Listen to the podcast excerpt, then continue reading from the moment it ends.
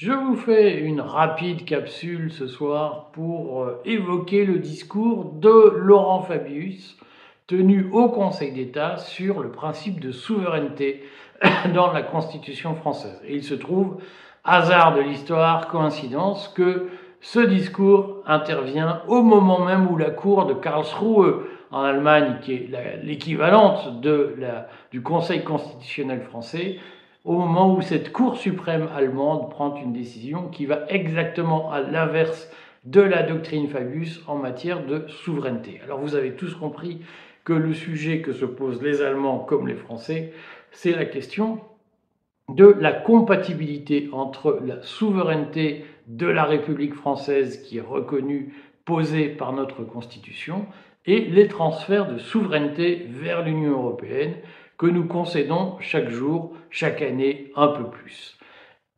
Entre la France et l'Allemagne, il y a deux visions du monde qui s'affrontent et il se trouve que Laurent Fabius est celui qui théorise le plus ou le mieux l'abandon de souveraineté de la France au profit de l'Union européenne, pendant que l'Allemagne rappelle la souveraineté allemande face à l'Union européenne. Alors, qu'a dit, euh, Laurent Fabius Eh bien, pour aller vite, il explique que effectivement l'appartenance à l'Union européenne, elle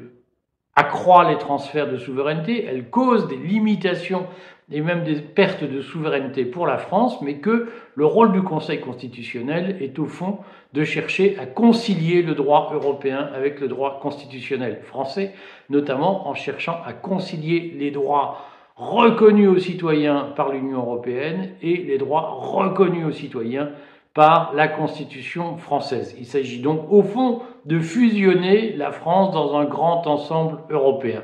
Le même jour ou presque, la Cour de Karlsruhe pose le principe inverse, c'est-à-dire qu'elle considère que le droit constitutionnel allemand prime le droit européen et notamment la Cour de Karlsruhe interdit au chancelier allemand Olaf Scholz de euh, jouer avec les finances publiques allemandes pour arranger l'Europe. La Cour constitutionnelle considère que le droit allemand ne permet pas de faire tout et n'importe quoi pour obéir à l'Union européenne ou pour se soumettre